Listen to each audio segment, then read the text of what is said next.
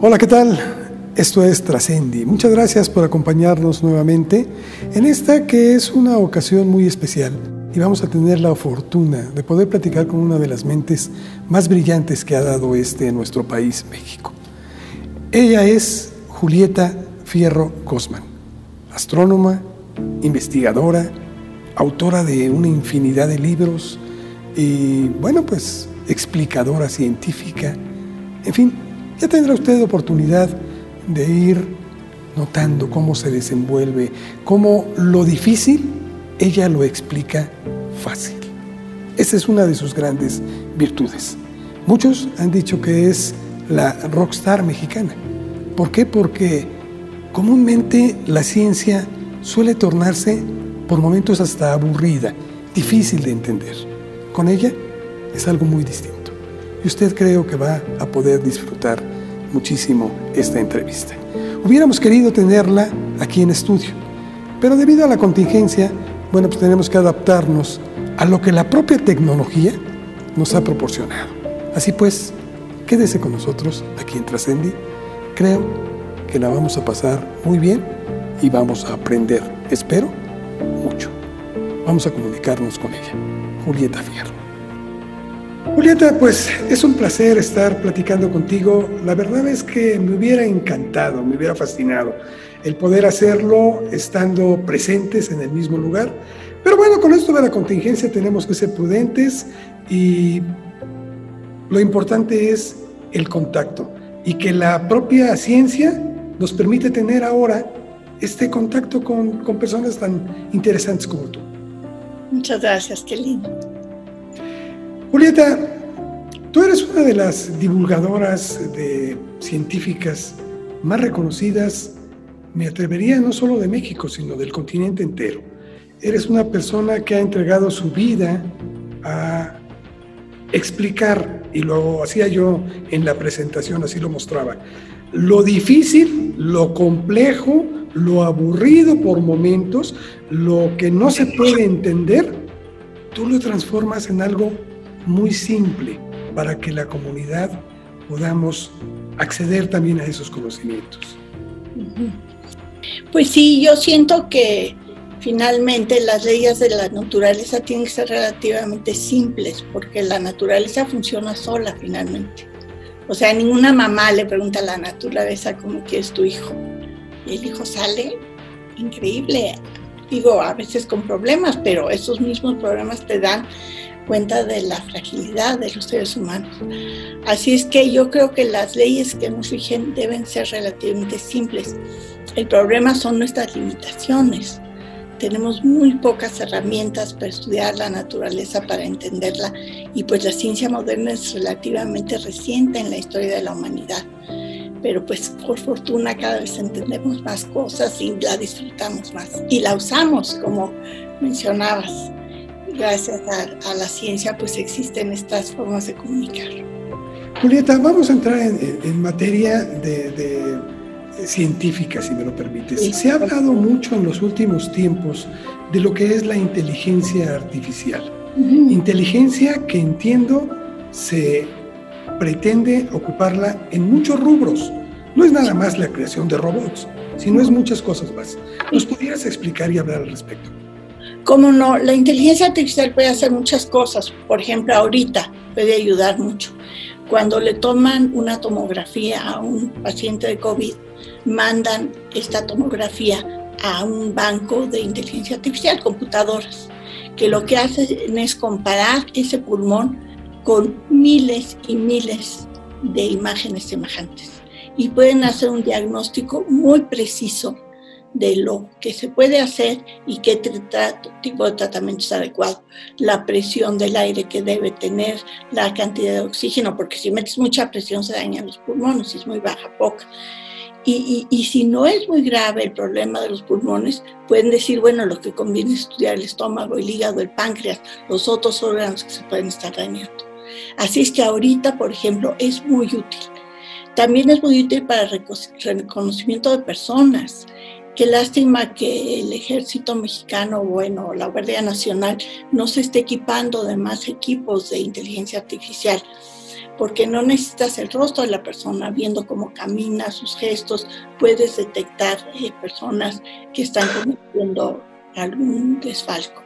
Y también análisis de muchas cosas, las cuentas bancarias, el flujo de dinero, el flujo de personas, en fin. Y, entonces la inteligencia artificial sí se podría estar usando para abatir eh, la delincuencia organizada en nuestro país. Ahora bien, la inteligencia artificial también conlleva muchos retos. Estaba yo leyendo por ahí también eh, que, por ejemplo, en, la conformación de robots, se tiene miedo. ¿Hasta dónde se puede llegar? ¿Hasta dónde podemos vernos rebasados por la propia tecnología?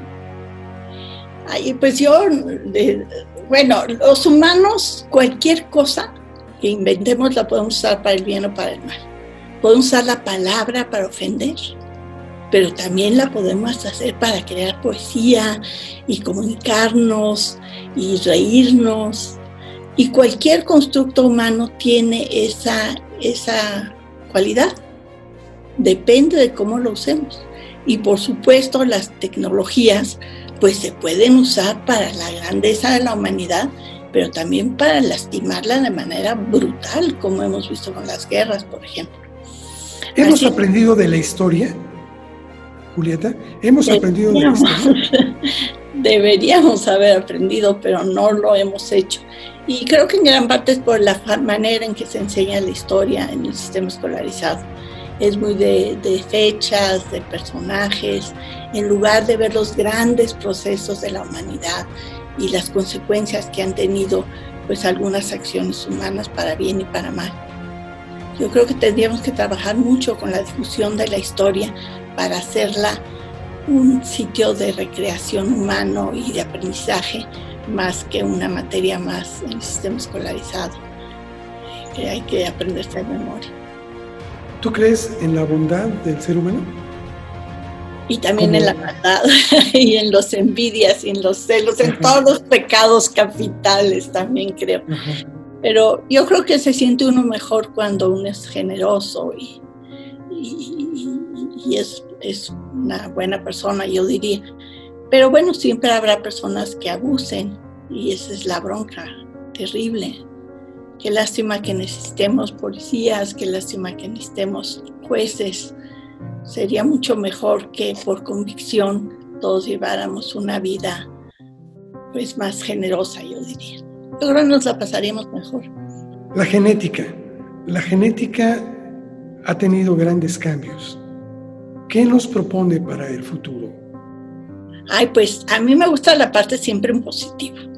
A mí me encanta la ingeniería genética y todas estas cuestiones mejoradas que podemos hacer, mejorar la cantidad de alimentos, usar menos fertilizantes, crear plantas artificiales para producir electricidad, en fin, a mí me, fascina toda esta parte de la ciencia que nos puede facilitar la vida. Eh, pero entiendo que a muchas personas pues les da miedo, piensan que pero yo creo que es el problema de la persona, que él se imagina que vamos a hacer este, con ingeniería genética un ejército muy poderoso de personas medio tontas que se quieran pelear eh, de a gratis y pues, pues sí, se podría, pero yo creo que la intención de la ciencia no es esa y por eso es muy importante que existan eh, sistemas de bioética en todas las naciones para que se controle y se entienda qué tipo de investigaciones están haciendo y que sean pues en positivo. Pero ¿qué pasa, por ejemplo, cuando personajes, que no me voy a referir a nadie en particular porque creo que todo el mundo los conocemos, pero cuando eh, no terminan por creer, tienen la facultad de tomar decisiones y no terminan eh, de aprovechar todas estas ventajas que podría traer la ciencia, Sí, bueno, para la ciencia es desolador. O sea, nos, nos duele que no se apoye de manera decidida la ciencia y nos duele que no se esté vinculando con la industria. Nos duele este prejuicio en contra de la industria y este prejuicio en contra de la ciencia porque pues muchos científicos decimos que solo en la ciencia y a través de sus aplicaciones se puede salvar la humanidad. Ahorita estamos en serios peligros de destruir nuestro planeta, de destruir casi todas las plantas y animales, eh, del calentamiento global es francamente grave y sentimos que la única solución es la innovación. Tener instrumentos como este que estamos usando, pues que, que es inmediato, que usa poca energía, que es muy eficiente, que puede uno contar con estos instrumentos y sentimos que por ahí está el futuro de la humanidad, porque si seguimos desperdiciando y consumiendo tanto, pues no tiene buen futuro nuestra especie. Y, y, sí nos preocupa que hay personas que no se dan cuenta del poder de la ciencia y de la necesidad de vincularla con la industria para que la industria produzca productos de innovación. Y además que no les preocupe la educación básica. Estos aparatos funcionan gracias a los matemáticos, a los matemáticos más puros de todos. Y si se piensa que esa es una ciencia inútil, pues tenemos muchos problemas. El acceso de la ciencia parece que está reservada de manera, si no exclusiva, si de forma muy importante, en aquellos países que tienen solamente mucha riqueza, mucho dinero pero ¿qué pasa con el resto de la humanidad? Pues es una lástima, primero que se tenga esa idea, porque ahora cada vez más las grandes centros de investigación del mundo están contratando a los talentos. No les importa de qué país vienen ni nada, lo que quieren es la gente más inteligente para que trabaje para ellos.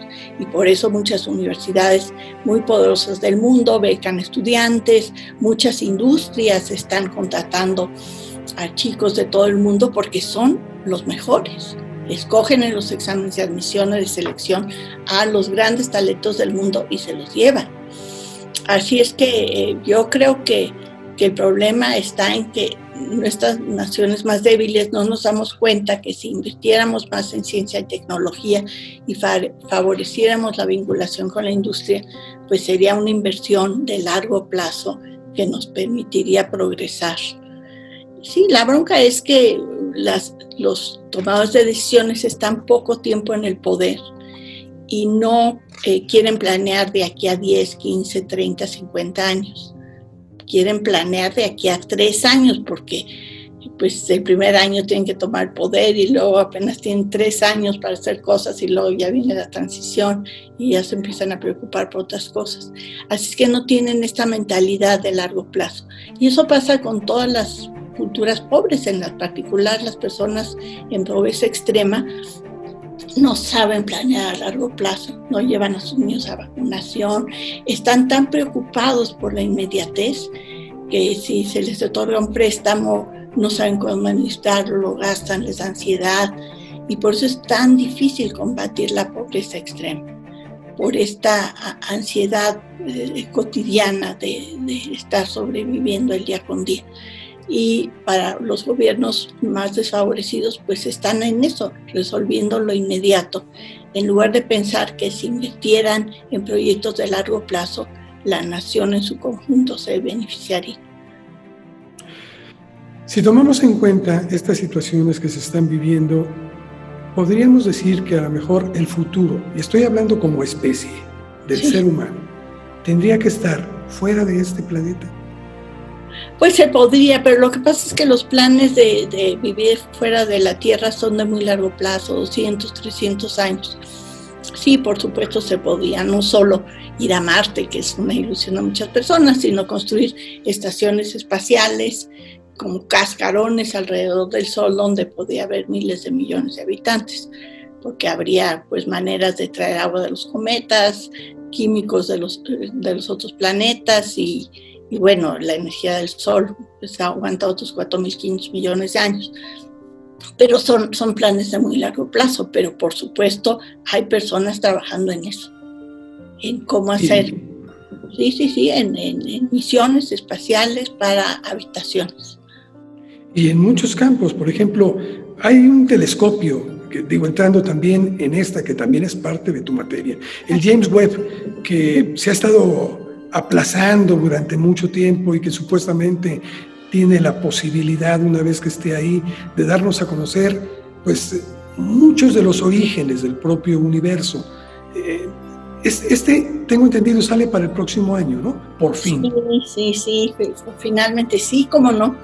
Tiene la ventaja que en lugar de observar en luz visible, observan en luz infrarroja. Esa es una, una frecuencia más larga. Y esto te permite ver astros más alejados porque los astros cercanos, las nubes de materia interestelar, no absorben esas frecuencias. Así es que vamos a poder ver muy lejos. La luz de los astros tarda tiempo en llegar. Siempre ves a los astros como fueron. El Sol como era hace ocho horas y Plutón como era hace ocho años y la estrella más cercana como era hace cuatro años y las galaxias como eran hace miles de millones de años. Y así, llega un momento en que ves lo más lejos posible, es decir, los objetos que se formaron 380 mil años después de que inició la expansión de nuestro universo. Y este telescopio va a permitir hacer eso. Más muchas otras cosas, buscar planetas en otras galaxias, por ejemplo. Hasta ahora todos los planetas extrasolares que hemos descubierto pues son de estrellas relativamente cercanas. Pero este telescopio es tan poderoso, tan enorme, puede ver detalles muy finos que va a poder observar esas maravillas. Estamos todos muy entusiasmados. Te iba a preguntar, hace unas horas, fue, fue prácticamente el día de ayer, cuando se descubrió precisamente un nuevo, o sea, tiene una imagen de un planeta que tiene descubierto su núcleo, algo que creo que no se había dado nunca en la historia, descubrir algo así. Sí, qué interesante. Tal vez sufrió una colisión muy fuerte ese mundo con otro y eh, se aglomeraron las partes más densas nada más y por eso da la impresión de ser el puro núcleo expuesto y tal vez las rocas superficiales se diseminaron por el espacio, tal vez están formando anillos o un planeta compañero de este. Va a ser muy interesante estudiar ese mundo para entender cómo son las cortezas de los planetas. Julieta, hace unos días tú estabas en, alguna entrevista también repitiendo y dijiste una anécdota que me pareció fascinante respecto a, la luna y de, que se, en la misión, cuando se fue hacia allá, se trajo una, una piedra que pertenecía a la, propia, a la propia Tierra, valga la redundancia, y, y que, bueno, con esta colisión, colisión pues quedó allá y la pudieron traer por fin acá. ¿Cómo se puede conocer las características de cada elemento? ¿Que no es la misma materia la que se tiene en muchos planetas? Sí, sí, pero mira, una cualidad de las rocas lunares es que no tienen agua. Tú ves cualquier roca terrestre, ves un pedazo de lava y los hoyitos que tiene la lava son muy grandes porque había agua, eh, vapor de agua en el interior y cuando salió, pues rompió la roca, la fragmentó y, dependiendo de los tamaños de los hoyitos, puedes saber si tenía agua o no. Si ves una roca calcárea, pues se ve planita, sabes que hubo agua ahí. Eh, en fin, todas las rocas terrestres en general muestran presencia de agua. Las de la luna no, porque no hay agua allá. Es que de entrada es muy fácil.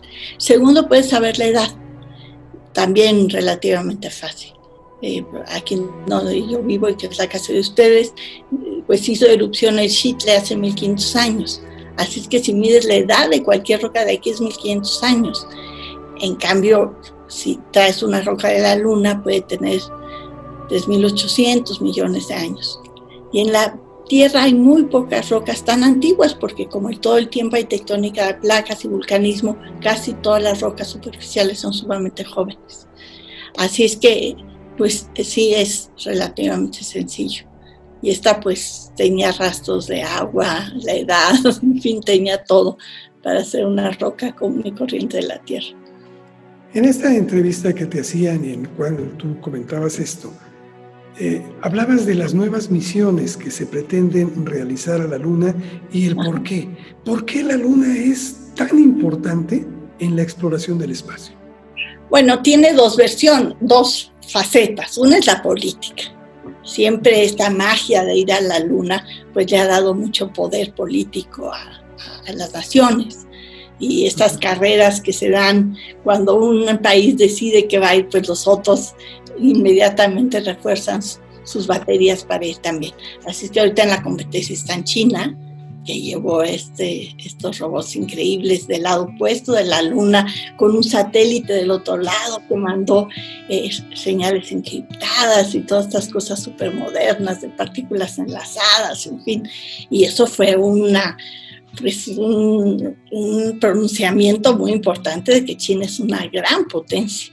Y por supuesto los americanos quieren ir, pero también están los hindúes, los israelíes, en fin, los europeos.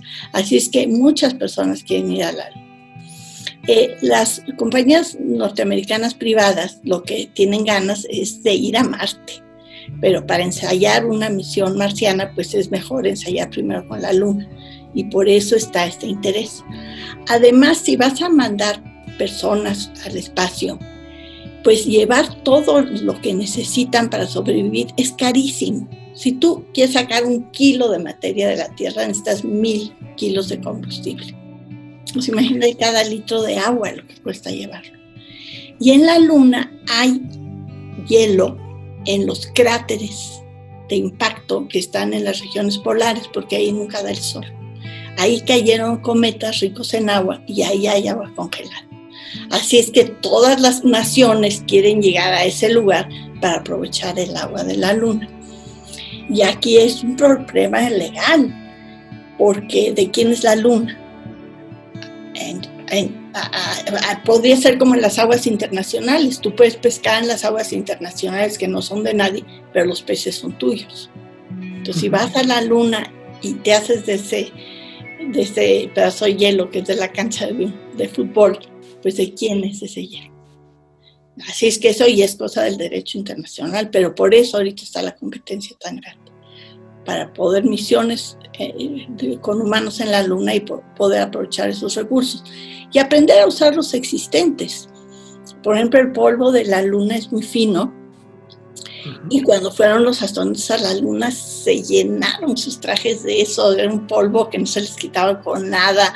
En las otras misiones les mandaron cepillos así que ahora, bueno, se ven súper pasados de moda. Ahorita ya se hicieron unas aspiradoras especiales para quitar el polvo, pero en esa época, pues, no se sabía.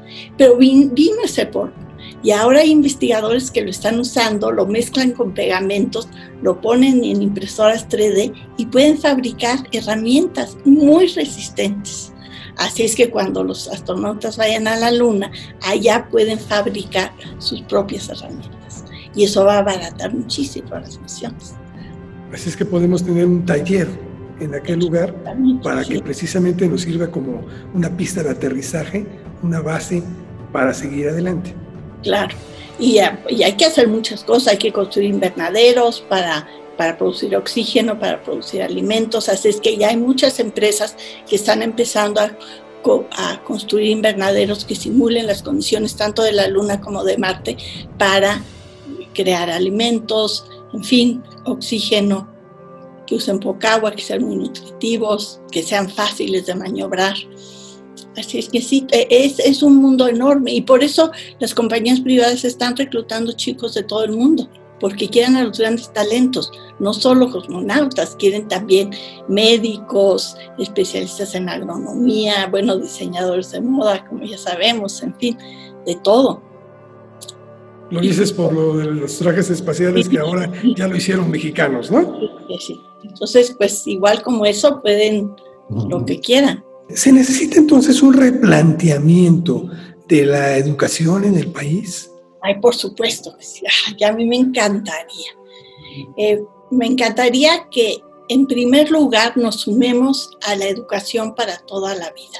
Esta es una iniciativa de la UNESCO y la idea es que todos aprendamos a aprender con gusto para que sigamos con el deseo de aprender siempre cuando seamos adultos para poder reconvertirnos y adaptarnos a las nuevas fuentes de trabajo, que las personas mayores podemos tener acceso a la cultura universal y pasar nuestra vejez rodeados de arte, de literatura, de historia, de muchas partes de la humanidad que enaltecen el espíritu. Así es que yo creo que sí, este es el momento de darnos cuenta que podemos tener una educación híbrida. Es decir, que podemos tener educación presencial, pero la podemos complementar con la educación a distancia y que esta educación puede ser formal o informal. Es decir, eh, las habilidades que requerimos una inmediatez para tenerlas, más las habilidades que hacen que tengamos una vida más plena, más interesante. Así es que yo sí, eh, pues trataría de que en la escuela se repensaran todos los planes y programas de estudio de tal manera que la educación fuera más grata para los alumnos, que aprendan a que los retos son una fuente de felicidad, que si, por ejemplo, para ti estás haciendo esta entrevista, igual te costó trabajo y qué va a decir esta señora científica y qué tal si no entiendo, pero ya que acaba el programa, pues vas a estar súper contento, vas a decir, ah, pues no estuvo tan mal.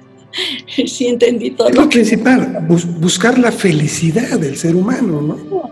Claro, entonces si tú asocias un reto con la búsqueda de felicidad y te sientes bien mientras asumes ese reto, pues ir a la escuela y aprender a resolver un problema, escribir un texto, a, a, entender los grandes procesos históricos, a entender lo que es justicia y lo que no es justicia, pues te va a hacer sentir bien. Y esto te va a llevar a siempre quererte actualizar y seguir estudiando durante toda la vida. Y bueno, tener una población educada, pues es muy agradable porque puedes tomar decisiones mejores, tener mejores discusiones, en fin. Así es que yo sí le apostaría a que se repensara el sistema educativo mexicano, que fuera más incluyente, que por supuesto tomara en cuenta los tiempos biológicos de las mujeres, que ese es un problema serio. Muchas chicas no quieren estudiar ciencia porque tienen que hacer la licenciatura, el doctorado, el posgrado y después una estancia postdoctoral y cuándo van a tener los hijos. Es decir, no hay la opción de que una mujer joven interrumpa sus estudios, tenga los niños y después regrese al sistema educativo y que después le den trabajo. Hay cotas de edad en todos lados. Y yo creo que esto es muy grave y es la mitad de la humanidad. Y yo creo que para las mujeres, para muchas es más fácil tener los hijos más jóvenes simplemente porque están más fuertes. Y tener un niño chiquito implica un gran esfuerzo. Y sí necesitamos mujeres en la ciencia porque hay temas que no se están trabajando porque no hay mujeres científicas.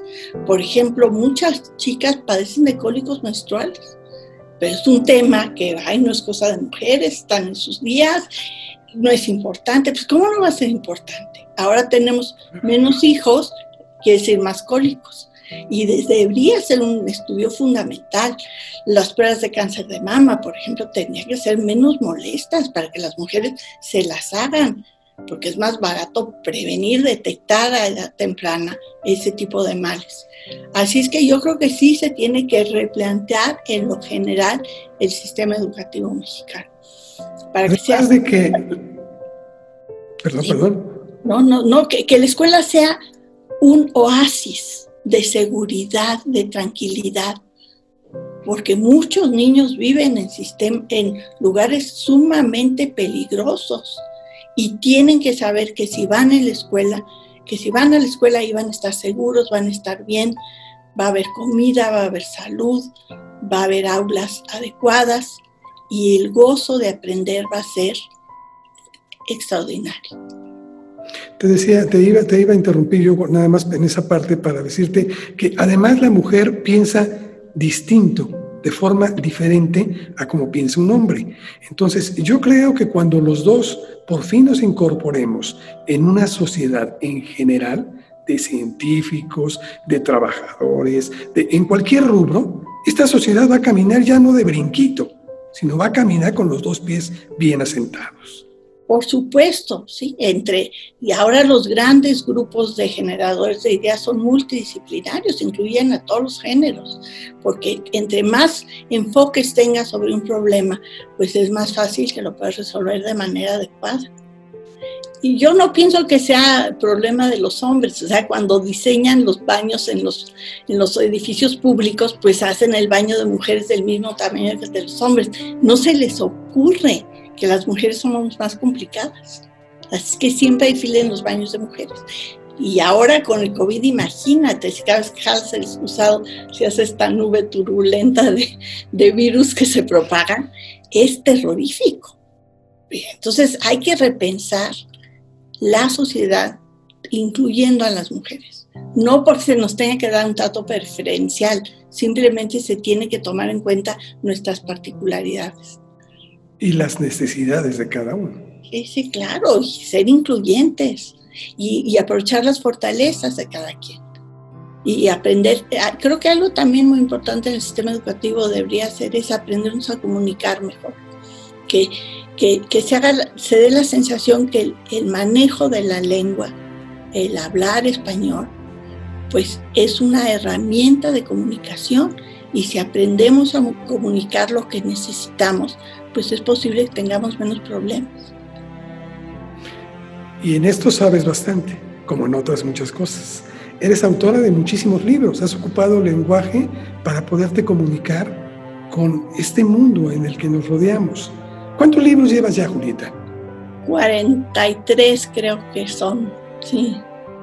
Y, los últimos fueron, sí, los últimos fueron así a raíz del COVID, porque empecé a darle clase a un niñito a distancia y dije, yo tengo que escribir un libro de cómo enseñar a distancia. Y luego empecé a hacer cápsulas de ciencia, muchos niños me hacían preguntas, escribí un libro de astronomía para niños y lo dije, no, pues tengo que escribir lo único que sí sé de cómo divulgar las ciencias, que me hecho otro libro. Y yo ya tenía muchos textos escritos, pero pues todos regados por todos lados y lo que hice fue unirlos y salieron estos tres. Pues son unas llenotas, pero, pero sí. Bueno, además soy académica de la lengua una vez tuve un galán que dijo que era académica la lengua porque que él lo había descubierto antes, porque tengo la lengua más bonita del mundo. Excelente piropo. ¿Verdad que sí, sí, sí, sí? Este, sacó un diezazo. Otro académico de la lengua me hizo un piropo muy bonito, Carlos Montemayor, que ya no, ya no está con nosotros, por desgracia. Un día me dio un aventón y le dije, déjame aquí en la esquina, me voy caminando a mi casa. Y me dijo, no, ¿no ves que eres un bien no renovable? Fíjate qué lindo pero e, e, Ese, ese vale la pena mencionarlo muy adelante siempre. Claro que sí, ese úsalo, ya verás. Te puedes Te prometo que lo voy a hacer. Hasta rojo te Sí, pero seguramente a quien se lo exteriorizas va a sentirse muy halagada porque es bellísimo. Por supuesto que se dice, además se aplica porque cada ser humano es distinto. Julieta, ¿cuántos años llevas ya de divulgar eh, la, ciencia? Pues 50 años. ¿Tú te imaginas la frustración? Yo me imaginaba, bueno, ya el rector va a hacer la ceremonia de los 50 años y me va a dar mi medalla y todavía puedo subir las escaleras porque yo recuerdo que muchas veces pues las personas que reciben esa distinción pues ya están más fastidiadas que yo pero bueno no se pudo. No yo creo que tenemos Julieta para muchos muchísimos años más y para seguirla disfrutando. Muchas gracias